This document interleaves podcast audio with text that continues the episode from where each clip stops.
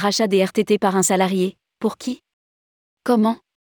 La chronique d'Alice Goutenay, avocate au barreau de Paris. Le salarié peut désormais effectuer le rachat des RTT. Cette nouveauté votée dans la loi, pouvoir d'achat, 1, vient d'être précisée par une fac du ministère du Travail, 2, c'est l'occasion de faire le point. Rédigé par Alice Goutenay le mardi 8 novembre 2022.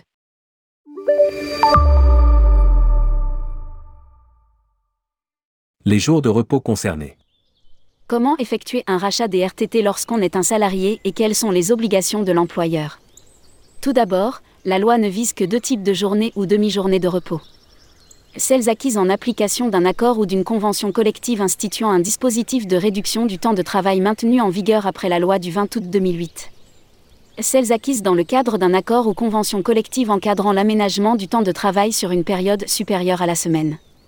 Pour savoir si des salariés de votre entreprise sont concernés, il faut donc vérifier que s'y applique un de ces accords ou une convention collective prévoyant des jours de repos en contrepartie d'heures de travail effectuées au-delà de 35 heures hebdomadaires. À lire aussi, embauche, quelles informations obligatoires doit communiquer l'employeur? Ce n'est par exemple pas le cas de l'article 36 de la Convention collective nationale de travail du personnel des agences de voyage et de tourisme du 12 mars 1993 qui ne prévoit pas de contrepartie en jour de repos dans le cadre d'un aménagement du temps de travail sur une période supérieure à la semaine et au plus égale à l'année. C'est le cas de l'accord du 30 mars 1999 sur la réduction du temps de travail dans les organismes de tourisme qui prévoit par exemple pour un temps de travail de 36 heures par semaine, deux jours de repos par trimestre ne sont pas concernés les RTT acquis au titre d'un forfait jour et ceux déjà déposés sur un compte épargne-temps.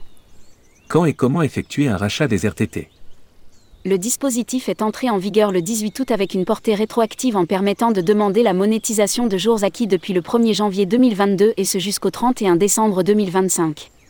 Aucun formalisme n'est exigé. Il est toutefois conseillé de conserver un écrit de la demande du salarié. La loi prévoit que l'employeur peut refuser la monétisation. S'il doit y avoir un refus, il faudra veiller à une réponse objective et sans inégalité de traitement entre les salariés.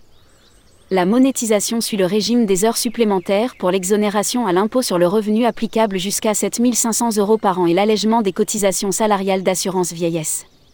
À lire aussi, heures sup, attention à la durée du temps de travail le montant versé aux salariés est celui correspondant à une heure de travail majorée comme la première heure supplémentaire, c'est-à-dire de 25% sauf convention collective ou accord collectif prévoyant un autre pourcentage.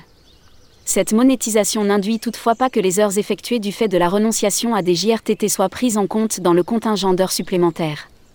Me Alice Goutenay est avocate au barreau de Paris et dirige le pôle droit du tourisme du cabinet Alchemist Avocat.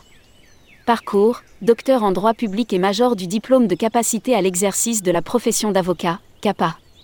Domaine d'intervention, droit du tourisme, droit public, droit du travail.